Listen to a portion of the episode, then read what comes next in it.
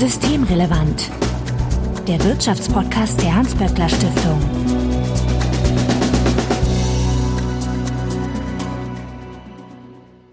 Heute ist Dienstag, der 9. Januar 2024. Willkommen zur 175. Ausgabe von Systemrelevant. Wir sind heute zu viert, deswegen Christina Schödmann, ich grüße dich. Hallo Marco. Du leitest die Forschungsförderung in der Hans-Böckler Stiftung und Ernesto Klengel. Hallo. Ja, hallo. Du bist Direktor des HSI, des Hugo Sinsheimer Instituts und ihr beschäftigt euch mit den arbeitsrechtlichen Fragen in der Hans-Böckler Stiftung. Und ich sage ganz kurz dazu, ja, wir hatten vor kurzem eine Folge mit einer Direktorin des HSI, der Johanna Wenkebach. Äh, die hat die Hans-Böckler Stiftung Richtung IG Metall verlassen und Ernesto ist jetzt der neue Direktor des HSI. Und wir haben noch dabei Oliver Emnos, M, ne, Entschuldigung, Oliver Emmons. Grüße dich. Hallo Marco. Du bist Nachhaltigkeitsexperte am Institut für Mitbestimmung und Unternehmensführung IMU der Hans-Böckler-Stiftung und äh, bist dort insbesondere für den Bereich der Nachhaltigkeitsberichterstattung und Prüfung dieser Berichterstattung zuständig. Im Zusammenhang mit dem Lieferkettengesetz berätst du Aufsichts- und Betriebsräte. Das heißt, wir haben heute hier drei von vier Sitzen, könnte man fast sagen. Und an euch da draußen wie immer vorweg der Hinweis, äh, dass wenn ihr uns erreichen möchtet, könnt ihr uns beispielsweise auf X, dem ehemaligen Twitter, antickern. böckler-de ist da unser Handle und per E-Mail erreicht ihr uns an systemrelevant.böckler.de. Also Hinweise, Korrekturen, Unmut und Anregungen bitte einfach einsenden und wir freuen uns, wenn ihr uns in einem Podcatcher eurer Wahl abonniert.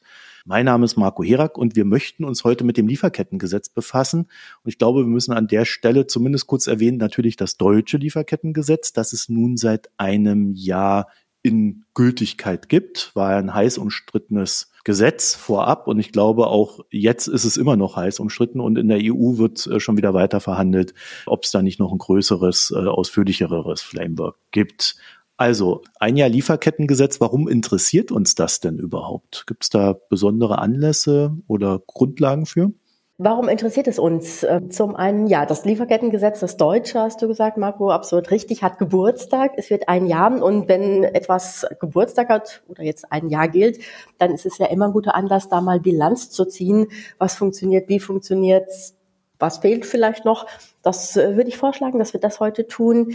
Und es wird auch eine neue Stufe gezündet sozusagen. Das heißt, das Lieferkettengesetz galt jetzt ein Jahr lang erstmal für Unternehmen. Oh, jetzt muss ich die richtige Zahl sagen. Ab 4000 Mitarbeitenden, ist das 3000. richtig? 3000, ich habe geahnt, das war 3000 Mitarbeitenden, ganz genau, Ernesto 3000. Und ab jetzt, äh, beziehungsweise ab dem 01.01.2024 gilt es für Unternehmen ab 1000 Mitarbeitenden. Also es geht in eine neue Runde. Betrifft also mehr Unternehmen. Vielleicht ganz kurz Lieferkettengesetz für diejenigen, die es nicht wissen. Was ist denn das Ziel dieses Gesetzes? Ja, es geht bei dem Gesetz äh, darum, dass grundlegende Arbeitsbedingungen, zum Beispiel im Schutz vor Zwangsarbeit oder Kinderarbeit, aber zum Beispiel auch grundlegende Bestimmungen im Arbeitsschutz, im Diskriminierungsschutz und das halte ich für besonders interessant, auch für die Vereinigungsfreiheit, garantiert werden. Und das nicht nur im Unternehmen selbst, ja, dafür haben wir das Arbeitsrecht allgemein, sondern in der gesamten Lieferkette eines Unternehmens oder eines Konzerns. Ja. Und mir ist halt die Besonderheit, dass es bisher eben im sage ich mal, im gängigen Arbeitsrecht eben zwei rechtliche Schranken gegeben hat. Das eine ist eben das Arbeitsrecht selbst, was eben begrenzt ist auf das deutsche Arbeitsrecht dann eben auf Deutschland. Zum anderen eben äh, war die Beschränkung oder ist die Beschränkung natürlich auf ein auf das konkrete Unternehmen bezogen, ja, also dass ein Arbeitnehmer, eine Arbeitnehmerin immer nur Rechte herleiten kann gegenüber dem eigenen Arbeitgeber. Und das haben sich Unternehmen einfach über die Jahrzehnte hinweg zunutze gemacht. Sie haben ihre Produktion ausgelagert in Länder, wo eben andere Arbeitsstandards auch gelten und damit auch wirklich massive Ausbeutung auch betrieben und auch die Beschäftigten übrigens in Deutschland auch unter Druck gesetzt natürlich, wenn es darum ging, dass bestimmte Leistungen eben auch ausgesetzt werden sollten und Sparprogramme umgesetzt werden sollen. Und das Lieferkettengesetz steht nun eben für einen Paradigmenwechsel, in dem genau diese Verantwortlichkeit eben ein Stück weit an das Unternehmen, was sozusagen da am Kopf der Lieferkette steht, dann eben auch zurückverlagert wird. Ja, also ich würde auch sagen, dass es wirklich ein Paradigmenwechsel ist, so wie Ernesto es gerade beschrieben hat. Und es ging ja auch gerade um die Frage der globalen Arbeitsteilung. Wir haben ja über Jahrzehnte jetzt diesen Trend beobachtet, dass die globale Arbeitsteilung immer mehr ausdifferenziert wird, dass Arbeitsschritte, Produktion, Dienstleistungen in immer kleinere Arbeitsschritte global aufgeteilt werden und das oft auch aus, auf Kosten von Menschenrechten und Arbeitsstandards und auch auf Kosten der Umwelt. Und diese stark ausdifferenzierte Arbeitsteilung wurde Struktur geben für die Wirtschaft, kann man sagen, aber ihr erfolgte ja keine Regulierung lange Zeit, um die negativen Konsequenzen einzudämmen. Und das ist jetzt hier der Fall.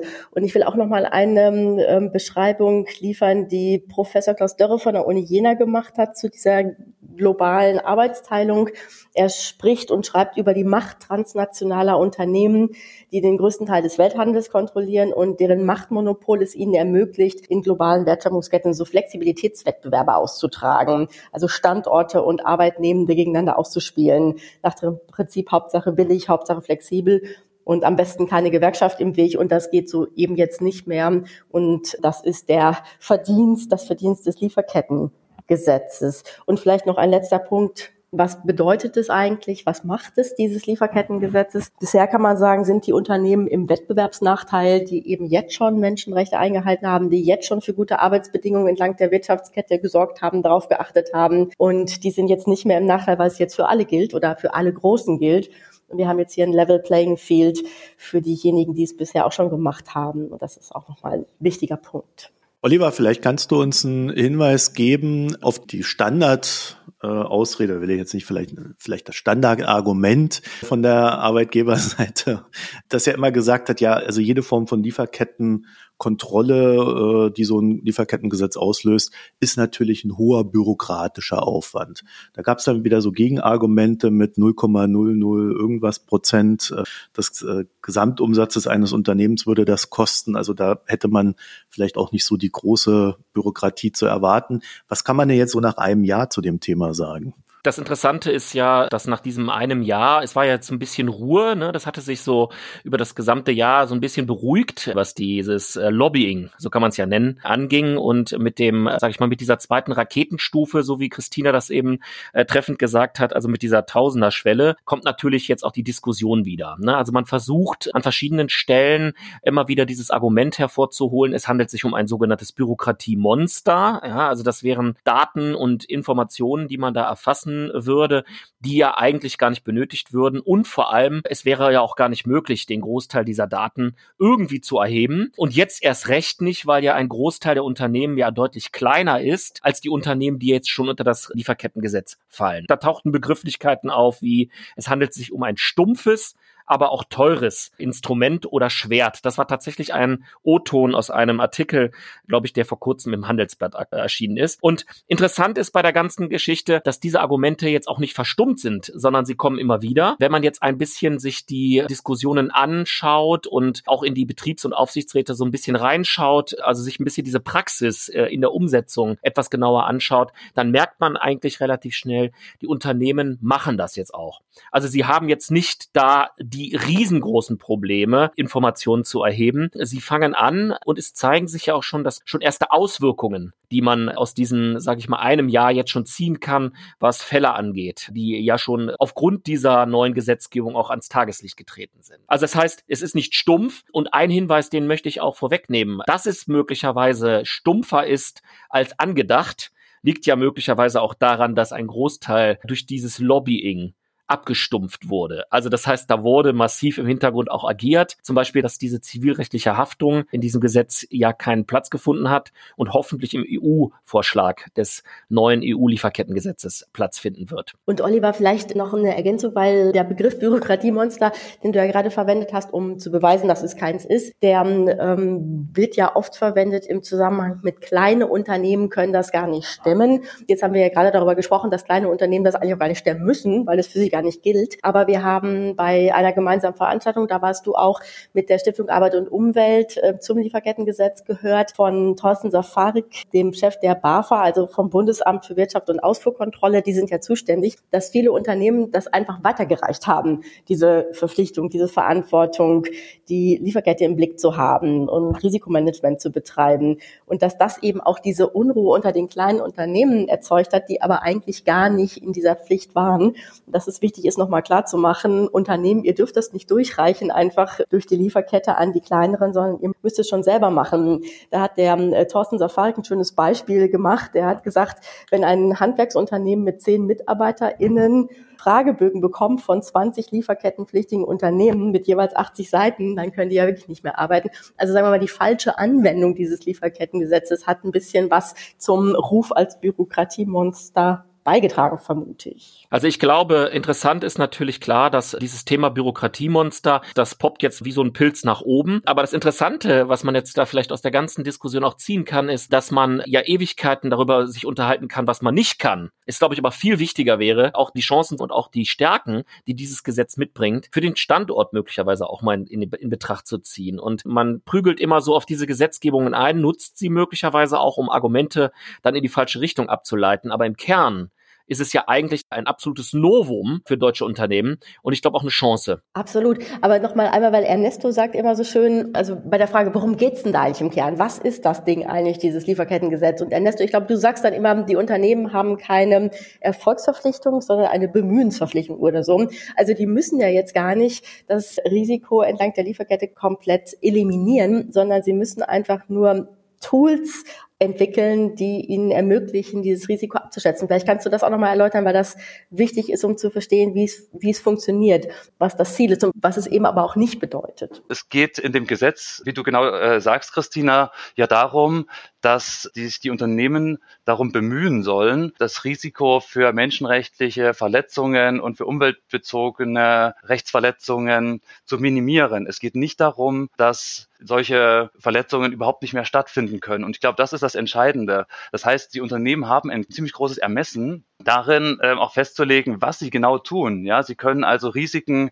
priorisieren in einem gewissen Umfang und sie können sich auch entscheiden, wenn sie jetzt Risiken identifizieren, mit irgendeinem Risiko erstmal anzufangen und das in Gang zu setzen. Und das hatte nämlich auf der Veranstaltung Thorsten Safarik nämlich auch nochmal gesagt. Er hatte den Eindruck, hatte er gesagt, dass einige Unternehmen das Gesetz so anwenden, dass es sozusagen dem Wortlaut des Gesetzes eben entspricht, dass sie aber sagen, dann könnte man jetzt hinzufügen, daraufhin eben dann das Ganze als bürokratisch verstehen. Es ging aber eben auch dieser Behörde, dieser Überwachungsbehörde eben darum zu sehen, dass das Gesetz der Idee nach umgesetzt wird. Also dass man wirklich eben praktische und realistische Maßnahmen ergreift, um überhaupt das Risiko zu minimieren. Und das kommt offenbar in der Praxis nicht überall an. Was ja im Grunde auch sofort zu der Frage führt, was müsste man denn dann tun oder was kann man denn dann tun, um äh, da vielleicht eine Verbesserung herbeizuführen? Vielleicht ohne gleich das ganze Gesetz zu ändern, sondern aus der Praxis heraus. Ich kann vielleicht was zur Verbesserung sagen. Also wir haben natürlich jetzt seit einem Jahr im Institut auch Beratungen durchgeführt. Wir haben Analysen gemacht. Wir haben uns das Gesetz natürlich ganz genau angeschaut. Und wo gibt es, sage ich jetzt mal, offene Flanken? Wo ist es möglich, dass man sich als Betriebs- und Aufsichtsrat auch einbringt? Ich muss muss dazu sagen, ich komme so ein bisschen aus der Aufsichtsratsecke. Das heißt, ich berate ja im Kern eigentlich Arbeitnehmervertretende im Aufsichtsräten. Und da ist es natürlich so, das ist ein bisschen anders strukturiert als im Betriebsrat, weil in dem Gesetz natürlich auch ganz klar geregelt ist, dass es dort A, im Wirtschaftsausschuss die Möglichkeit gibt, das Thema zu besprechen, zu beraten, zu diskutieren. Und das ist ja auch im Bund, äh, Betriebsverfassungsgesetz so auch angesiedelt und auch bewusst dort platziert. Wenn man sich das jetzt alles so ein bisschen anschaut und sagt, naja, hier gibt es viele Chancen, viele Risiken, dann stellt sich natürlich die Frage, wie wenden das überhaupt die Betriebs- und Aufsichtsräte überhaupt an? Und ich habe jetzt vielfach festgestellt, dass es immer noch sehr, sehr viel Erklärungsbedarf gibt, auch sehr viel äh, Schulungsbedarf nach wie vor, auch in den großen sage ich mal, Konzernen, die Betriebs- und Aufsichtsräte fit zu machen für dieses Thema. Das ist das Interessante auch bei diesem äh, Gesetz. Es ist tatsächlich eine, ja, eine Hohlschuld für die Mitbestimmungsakteure, sich dort auch äh, fit zu machen. Und da muss ich auch ein großes Lob an unsere Kollegen und Kolleginnen aussprechen da draußen. Die machen das natürlich auch. Also die holen sich diese Expertise, sie informieren sich und lassen sich natürlich auch deutlich zeigen, was es da sozusagen an Hinweisen gibt, merken aber auch, und da sind wir bei dem, was du auch gefragt hast, wo sind denn so ein bisschen die Grenzen und wo muss man möglicherweise noch mal ein bisschen was nachlegen, und da ruht ja die große Hoffnung auf dem europäischen Gesetz, dass hier auch diese zivilrechtliche Klage, die ja eben schon mal, oder diese Möglichkeit, dass ein Arbeitnehmer, der in Bangladesch an der Maschine festgestellt hat, dass da irgendwas nicht stimmt und dort auch in seinen Rechten verletzt wurde, dass der natürlich jetzt keine Möglichkeiten hat, direkt sozusagen beim deutschen Gericht gegen den Konzern vorzugehen. Das geht dann nur über, ich sage in Anführungsstrichen, Verbandsklagen, dass halt so eine Gewerkschaft oder sonstige aktiv werden. Da weiß der Ernesto wahrscheinlich auch mehr als ich als Jurist. Es ist tatsächlich so, dass wir hier vielfach feststellen, dass es diese Schwelle sozusagen viele möglicherweise auch davon abhalten könnten, aktiv zu werden. Ja, Oliver, genau, du sprichst da einen absolut wichtigen Punkt an, finde ich. Die Frage eben der zivilrechtlichen Haftung, die einfach aktuell nicht gegeben ist, ja, auch wenn eben jemand wirklich durch offenkundige Rechtsverletzungen in der Lieferkette verletzt wird und dann meinetwegen eben aus Pakistan eben versucht, ein deutsches Unternehmen in Haftung zu nehmen, dann besteht de facto keine Möglichkeit, hier mit einer Klage Erfolg zu haben. Ja, das haben wir in der Vergangenheit gesehen und da spielt es eben eine Rolle, dass wenn man also in, in Deutschland klagen würde, dass dann das Recht zum Beispiel eben dann aus, aus Pakistan eben zur Anwendung kommen muss. Ein deutsches Gericht muss eine fremde Rechtsordnung anwenden. Es muss äh, komplizierte Rechtsgutachten eben auch von Rechtsgelehrten auch einholen. Das ist alles schon passiert. Mit dem Ergebnis dann aber eben, dass so eine Klage dann eben verjährt ist, ja.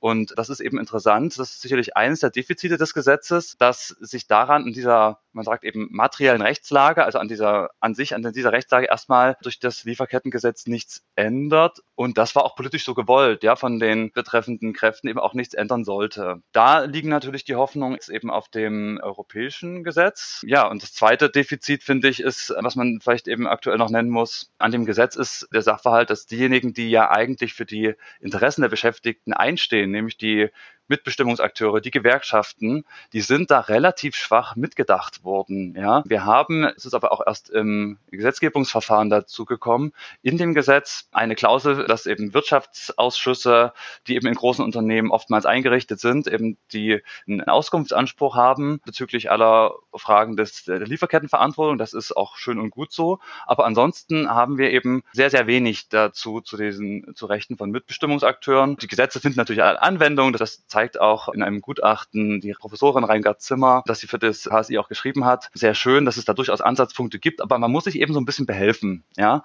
Und das ist sicherlich auch ein Defizit und das wäre nochmal zu wünschen, dass das im Zuge dann auch der Umsetzung der europäischen Richtlinien auch behoben wird. Ernesto, ich hätte vielleicht sogar noch einen dritten Punkt. Wir hatten ja eben über die Bemühungspflicht gesprochen. Ne? Da hat ja Christina ja ganz klar gesagt, das ist eine Bemühungspflicht, dass man hier versucht sozusagen Risiken irgendwie abzufedern. Also das Unternehmen soll deutlich und auch ehrlich zeigen, wie es damit umgeht. Das Problem ist, dass wir gerade bei diesem risikobasierten Ansatz, das ist ja hier quasi eine risikobasierte Form, man nutzt quasi diese Frage nach Erkennen von Risiken, um sozusagen so ein Lieferkettengesetz zu füllen. Und da kann es schon sein, dass es an der Stelle, ich will jetzt keinem Unternehmen äh, da irgendwie vorwerfen, dass es manchmal blind ist auf einem Auge. Die Frage ist, wie erkennt es die Risiken? Die große Problematik und die große Herausforderung auch für das europäische Gesetz, das ist natürlich, dass es hier auch um, um Zertifikate geht. Wir hatten die Fragenbögen eben, die jetzt an zig Unternehmen rausgegangen ist, indem man das Risiko möglicherweise sogar auf dann Dritte äh, ausdehnt. Das sind so die Punkte, wo wirklich handwerklich nicht unbedingt sauber bei dem Gesetz gearbeitet wurde, wo massives Lobbying dazu geführt hat, dass es halt nicht so ordentlich äh, gestaltet werden konnte. Also deshalb risikobasierter Ansatz ist nicht immer sehr einfach und tatsächlich das Verlassen möglicherweise auf Aussagen von Lieferanten, Zertifikaten oder sonstigem, wo ich immer sage, prüfe das Zertifikat, was du dort hast. Ne? Also man prüfe sich, wer sich bindet ne, an der Stelle. Das ist ähnlich wie bei einer Ehe. Also da sollte man wirklich vorsichtig sein und auch das hinterfragen. Aber das wird vielfach nach wie vor nicht richtig gemacht. Das ist ja der Klassiker des Umgehens von Dingen, äh, einfach ein Zertifikat kaufen. das sehen ja. wir ja auch im Umweltbereich ganz schlimm. Christina, ich wollte dich noch fragen, ob wir da an der Stelle nicht auch mit KI-Tools und Algorithmen äh, beihelfen können, weil so eine Lieferkette ist ja recht komplex, auch wenn das Gesetz jetzt äh, nicht unbedingt alle Stufen abdeckt, um es mal vorsichtig zu formulieren. Aber äh, da kann man doch so gewisse Red Flags auf alle Fälle sehr unkompliziert automatisiert erkennen. Kann man auf jeden Fall. KI spielt eine größere Rolle, also Algorithmen bei der Aufdeckung von Risiken, denn diese Frage steht ja im Raum, wie kommt man überhaupt an die Informationen, die man braucht, um eben Verstöße gegen Menschenrechte entlang der Wertschöpfungskette zu finden. Da kommt dann Machine Learning und KI ins Spiel. Es gibt auch schon zig Tools, die auf dem Markt sind, die irgendwie Social Media Daten auswerten, ganz viele Anbieter auf dem Markt, die sich jetzt um diesen Markt streiten und da Geschäftsmodelle entwickeln.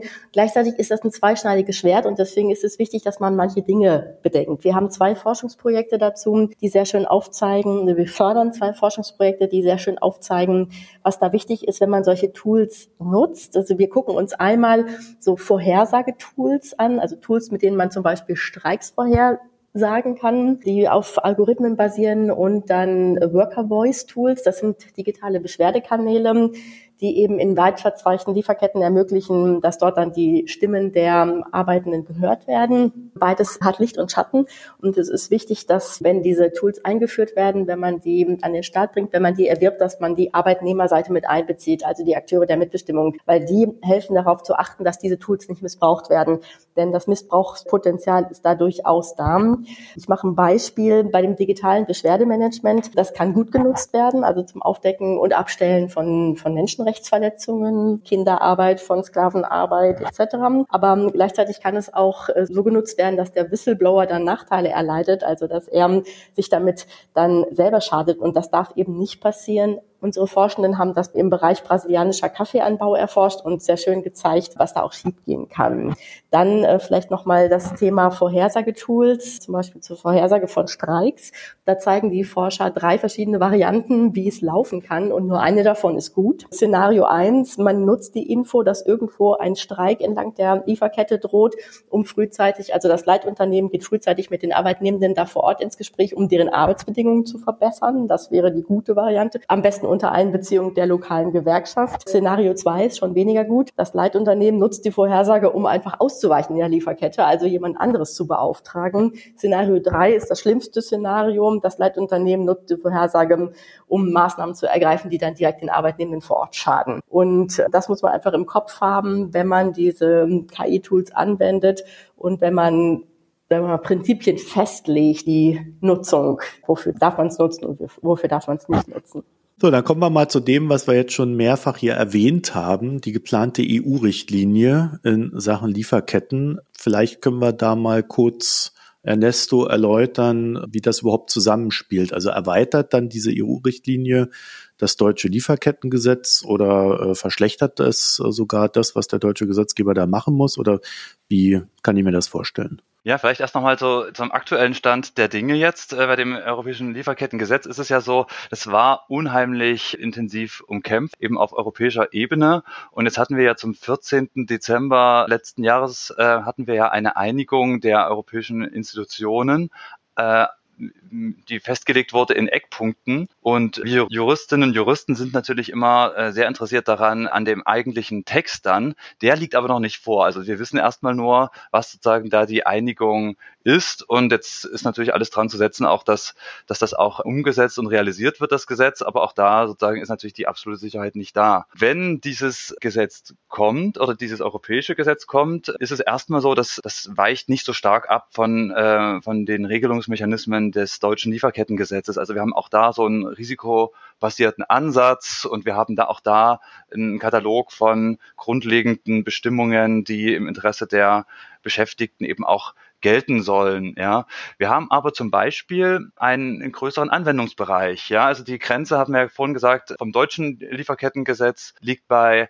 1000 Arbeitnehmerinnen und Arbeitnehmern in Deutschland und das wäre dann anders. Wir hätten da eine Grenze allgemein von 500 Beschäftigten und in Risikosektoren wäre das sogar abgesenkt auf 250 Beschäftigte, wenn es also zum Beispiel jetzt eben um die Textilindustrie geht, wo es ja bekanntlich dann besonders schwierige Bedingungen gibt. Ja, wir haben aber auch möglicherweise in einzelnen Punkten auch Verschlechterungen oder Dinge, wo das, das europäische Lieferkettengesetz einfach etwas weicher ausgelegt werden könnte. Hier kommt es dann tatsächlich so ein bisschen drauf an, wie die finale Fassung dann eben lautet. Aber normalerweise wäre es so, es ist ja sozusagen eine, eine Richtlinie, das heißt, die ist nicht, die gilt noch nicht ähm, direkt, man kann sich nicht auf sie berufen, sondern sie muss umgesetzt werden in das Recht des Staates. Und dann wäre es so, dass dann dann das strengere deutsche Gesetz erstmal gilt, es sei denn, es wird irgendwie noch verwässert. Ja, so ist da erstmal das, das Verhältnis zwischen diesen, diesen Rechtsordnungen. Also da bräuchte man jetzt erstmal nicht befürchten, dass, wenn das wirklich schwächer sein sollte, dass äh, Deutsche dann abgeschwächt wird. Also zumindest nicht automatisch.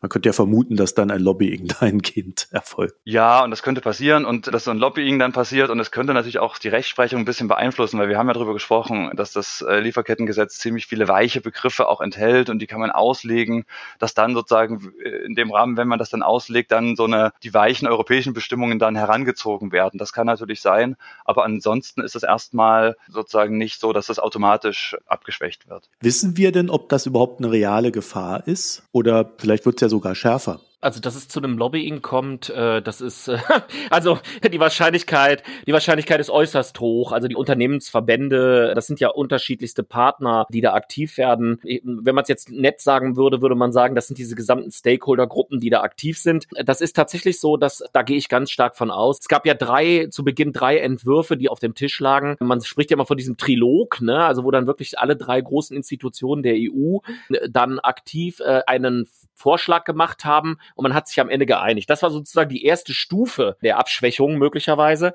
Aber was jetzt natürlich kommt, ist die Ausgestaltung und wenn es dann in die Umsetzung äh, in deutsches Recht kommen würde, gäbe es ja dann auch noch sozusagen einen Referentenentwurf. Davon spricht man ja dann immer, dass dann das Bundesjustizministerium wahrscheinlich einen, einen Referentenentwurf veröffentlicht. Und da ist natürlich die spannende Frage, welche Freiheitsgrade werden möglicherweise genutzt? Wie werden Dinge angepasst an, an deutsches Recht? Und wie formuliert man dann, äh, das ist ja, fängt ja schon bei, bei Begrifflichkeiten an, wie werden die übersetzt, ne, in, in deutsche, äh, sage ich mal, äh, Geflogenheiten. Also da ist einiges im Hintergrund noch möglich. Deshalb, das ist jetzt erstmal so ein, so ein Zwischenstand, aber ich glaube, wir werden da noch sicherlich die ein oder andere Veränderung in die eine oder andere Richtung sehen bei der ganzen Geschichte. Was das Thema Lobbying betrifft, da fand ich von unserer Veranstaltung mit der Stiftung Arbeit und Umwelt zusammen nochmal die Aussage, ich weiß gar nicht mehr, was sie getätigt hat, wichtig, dass unter Arbeitgeberverbände nicht gleich Unternehmen sind. Also dieses, sagen wir mal, sehr schrille gegen das Lieferkettengesetz der Arbeitgeberverbände entspricht nicht zwingend dem, was die einzelnen Unternehmen, die da Mitglied sind, denken. Das hat uns auch Safarik dann nochmal gesagt, wenn man direkt mit den Unternehmen spricht, sagen die oft, das ist machbar. Also die ähm, hängt das weniger hoch. Und ich habe mal geschaut, es gab eine repräsentative Umfrage des Handelsblatt Research Instituts. Die haben 2000 Unternehmen in Deutschland befragt und nur sieben Prozent der Betriebe lehnen diese Verpflichtung ab, auf die Einhalte von Menschenrechten und Umweltstandards in Lieferketten zu achten. Und irgendwie muss man es ja festlegen, wie das getan wird. Also ist das vielleicht, was da so an der Oberfläche des Lobbyings zu sehen ist, spricht nicht für alle Unternehmer. Ich hatte da auch mal mit Business Amnesty dazu gesprochen und die haben mir damals erzählt, dass die Unternehmen durchaus ein Interesse am Lieferkettengesetz haben, weil es ihnen Rechtssicherheit verschafft. Also etwas, was äh, so ein Interne Unternehmen äh, ja durchaus noch interessiert. Ja, und diejenigen, die sich jetzt schon daran halten und jetzt schon darauf achten, die sind dann, das hatte ich vorhin gesagt, ja auch nicht mehr im Nachteil, im Wettbewerbsnachteil, sondern ähm, gleichgestellt mit den anderen. Das große Problem beim Lobbying ist immer, dass der, der am lautesten schreit, möglicherweise auch dann äh, aktiv irgendwelche Änderungen hervorruft. Und ich glaube, dass es sind auch viele Eigeninteressen, die dort stattfinden und viele Vertreter, die dann für die deutsche Wirtschaft, da gebe ich der Christina recht, also die für die deutsche Wirtschaft da antreten, treten im Kern eigentlich gar nicht für die deutsche Wirtschaft an. Das ist leider so. Aber ich bin gespannt auf das harte, äh, sage ich mal, Ausfechten am Ende und was da am Ende übrig bleibt. Das haben wir bei anderen Gesetzgebungsverfahren ja eben bei anderen, sage ich mal, Richtlinien auf EU EU-Ebene ja auch gesehen. Und die muss man ja auch alle irgendwie in einem Konzert äh, sehen, äh, auf der Bühne. Da spielt jeder sein Instrument, aber das sind spannende zwei, drei Jahre jetzt, wo ganz viele Entwicklungen auftreten. Okay, dann lass uns zum Ende hin doch nochmal über die Potenziale des Ganzen reden. Also äh, damit wir jetzt hier nicht so negativ rausgehen. Wir haben ja schon einen negativen Ausblick auf das Jahr 2024 in der letzten Folge gehabt. Ich brauche jetzt mal was Positives. Also Potenziale in der EU-Richtlinie, äh, was das Lieferkettengesetz betrifft. Gibt es die denn? Wenn ja, welche? Ja, wir sehen ja insgesamt bei der Gesetzgebung jetzt durchaus auch Erfolge, sozusagen, wie sie auch in der Praxis auch ankommen. Insbesondere denke ich, dass, dass sich Unternehmen jetzt anfangen, auch Gedanken über ihre Lieferketten zu machen und dass sich die Lieferketten auch jetzt ein bisschen anders ausrichten, dass sie aktuell dabei sind, eben auch Partnerinnen, Partner im Ausland auch zu suchen, mit denen sie längerfristige Vertragsbeziehungen auch eingehen können und wo auch so eine Möglichkeit ein Stück weit besteht, eben auch dann besser auch zu schauen und zu gewährleisten, dass da eben auch vernünftige Arbeitsbedingungen äh, auch bestehen. Ja, da ist jetzt natürlich nicht nur das Lieferkettengesetz irgendwie relevant, sondern natürlich die ganzen Erschütterungen in der Weltwirtschaft, die wir jetzt in den letzten Jahren gesehen haben und die natürlich Auswirkungen auf die Lieferketten auch gehabt haben. So, das ist sicherlich das eine und die europäische Richtlinie erweitert natürlich jetzt nochmal den Anwendungsbereich. Das ist dann sicherlich nochmal sehr, sehr wichtig in dem, in dem Bereich, weil sie eben ein viel größerer Druck eben auch dann dadurch entsteht, wenn einfach in Unternehmen in ganz Europa äh, entsprechende Standards dann eben auch gelten und alle Zulieferer dann auch ähm, das ein Stück weit eben auch schon kennen sozusagen. Ne? Also als wenn es nur jetzt sagen die Unternehmen, die an das deutsche Recht gebunden sind, dann eben auch an sie herantragen. Und ich hatte das so verstanden, ich weiß nicht, ob du das schon gesagt hast, Ernesto, ähm, dass das äh, die europäische Richtlinie eine stärkere Rolle für die Akteure der Mitbestimmung vorsieht, als es jetzt im Deutschen ist? Oder ist das dann am Schluss doch noch rausgeflogen? Das muss man natürlich genau sehen, aber es ist zumindest angedacht. Es ist zumindest drin jetzt, ne, dass Mitbestimmungsakteure konsultiert werden müssen. Ne? Und das könnte man jetzt schon darüber hinausgehend, über den Wirtschaftsausschuss irgendwie hinausgehend auch, dass das auch dann erfolgt. Ne? Also das wäre natürlich toll. Das klingt gut. Und ja, und zusätzlich dazu hm, habe ich auch auf unserer Veranstaltung verstanden, das hat der hm, internationale Sekretär der IGBCE gesagt, dass ähm, die Rolle der Gewerkschaften dennoch auch gestärkt gestärkt wird durch dieses Lieferkettengesetz, deutsche oder europäische, weil es internationale Gewerkschaftssolidarität auslöst und im, oder dem einen Rahmen gibt und tatsächlich auch einfach diese Kooperation erfordert, so dass sie dann auch geschieht. Also die hat eine Grundlage dafür, dass sich die verschiedenen Ebenen der Gewerkschaften vernetzen und dass sie dadurch einfach auch mächtiger und schlagkräftiger werden. Ja, das finde ich ist eine ganz, ganz wichtige Sache. Ja, also das äh, sieht man ja auch schon jetzt und da sind die Gewerkschaften natürlich dabei, gar nicht so viel drum zu klappern, weil es ja öfters dann irgendwie auch irgendwie um Unternehmensgeheimnisse geht oder vielleicht man auch mal Sorge hat, dass bestimmte Unternehmen dann eben auch zu sehr irgendwie an den Pranger gestellt werden oder wie auch immer. Aber es sind unheimlich tolle Projekte da unterwegs, in dem es darum geht, wie man eben dann zusammenwirken kann, wie man Beschwerdemechanismen da auch nutzen kann. Und ähm, also das ist sicherlich etwas, was da gestärkt werden kann zusätzlich zu sagen zu bestehenden Mitbestimmungsstrukturen über internationale Rahmensabkommen, also unternehmensbezogene Mitbestimmungsstrukturen, die für die gesamte Welt gelten und die auch heute schon bestehen, sozusagen, dass solche Strukturen auch weiter gestärkt werden. Also das gibt mit Sicherheit da Rückenwind. Als Hinweis dazu, ne? also ich glaube, man kann sagen jetzt so ein bisschen, wenn es um globale Rahmenvereinbarungen geht, also Vereinbarungen, die jetzt schon im Unternehmen bestehen, wo das alles geregelt ist irgendwie, ne? auch über, über die internationalen Arbeit, Kernarbeitsnormen, die da integriert sind und, und, und. Es ist tatsächlich so, dass das natürlich eine Stärkung ist, das ist klar. Und es gibt möglicherweise sogar Kontrollmechanismen, die jetzt etabliert werden, um auch globale Rahmenvereinbarungen zu prüfen. Das dürfte schon ein großer Pluspunkt sein in der gesamten äh, Entwicklung dieser, auch dieser, äh, dieses Instruments. Auf der anderen Seite muss man aber auch ganz klar sagen, ist es ja jetzt nicht nur ein, ein Instrument, äh, was auch jetzt die Mitbestimmung stärken wird, sondern es ist tatsächlich auch als eine Überwachung für die Unternehmen gedacht. Ne? Also ich meine, wir haben gerade über die Resilienz also über die Widerstandskraft von Lieferketten gesprochen. Und ich glaube, wir haben aber jetzt auch über das gesamte Jahr schon erste Fälle gesehen, wo es zu, zu Verletzungen gekommen ist, die auch offensichtlich und bekannt geworden sind. Das heißt, auch die Unternehmen gehen jetzt etwas vorsichtiger um mit dem Thema Lieferkette und versuchen tatsächlich es auch resilienter zu gestalten. Und das ist ein Ergebnis, glaube ich, nicht nur eine bemühen, sondern das ist tatsächlich auch ein Ergebnis, was sich jetzt zeigt in diesem Jahr, dass man da tatsächlich auch versucht, dann möglichst möglichen Verletzungen entgegenzuwirken. Und da ist schon, das ist schon ein großer Wert, glaube ich, der jetzt durch dieses, durch dieses Gesetz, durch das deutsche Gesetz entstanden ist und möglicherweise dann, man nennt das ja so liebevoll das CS Triple D, also das DDD. Ja, ich frage mich auch manchmal, was der Gesetzgeber sich dabei gedacht hat, diese Betitelung immer zu wählen. Aber äh, bei Jeopardy würde man gewinnen. Aber ähm, auf jeden Fall an der Geschichte ist es tatsächlich so, ich glaube, wir werden auch durch das Gesetz oder durch dieses Gesetz, was dann in deutsches Recht gegossen wird, werden wir dann möglicherweise auch viele Veränderungen sehen. Ja, nochmal ganz allgemein und jenseits von Triple D. Das war auch nochmal ein Punkt der Veranstaltung. Es ist, die Unternehmen haben ja oft Angst, dass Menschenrechtsverletzungen tatsächlich aufgedeckt werden entlang der ähm, Lieferkette im Rahmen dieser Risikoanalysen. Aber es ist gut, dass sie zum Vorschein kommen. Und Unternehmen müssen keine Angst davor haben, dass sie aufgedeckt werden, weil dass sie aufgedeckt werden zeigt, dass sie ihren Job da richtig machen und dieses Gesetz richtig anwenden. Deswegen ist das einfach ein zentraler Punkt, diese Angst zu nehmen. Sie machen, werden ja nicht haftbar dafür gemacht, wenn diese Verletzungen auftreten, sondern sie würden haftbar dafür gemacht, wenn sie nicht dafür sorgen würden, dass sie auftauchen. Mhm. Genau. Ein Appell also an die Akteure, Mut zu haben und sich nicht zu sorgen äh, darüber, was dann zum Vorschein kommt. Dann wären wir am Ende der Sendung und ich bedanke mich recht herzlich bei Christina Schildmann. Sehr gerne, vielen Dank. Ernesto Klengel. Ja, danke für die Einladung. Und Oliver Emons. Dankeschön. Ja, sehr, sehr Dank. Vielen, vielen Dank. Ja, und euch vielen Dank fürs Zuhören. Wenn ihr uns dazu noch etwas mitzuteilen habt, dann könnt ihr uns anschreiben. Systemrelevant.böckler.de ist die E-Mail-Adresse. Und falls ihr Ex, äh, das ehemalige Twitter nutzt, dann findet ihr uns dort als böckler-de. Ansonsten freuen wir uns natürlich, wenn ihr uns in einem Podcatcher eurer Wahl abonniert. Und bis nächste Woche. Tschüss. Tschüss. Auf Wiedersehen. Tschüss.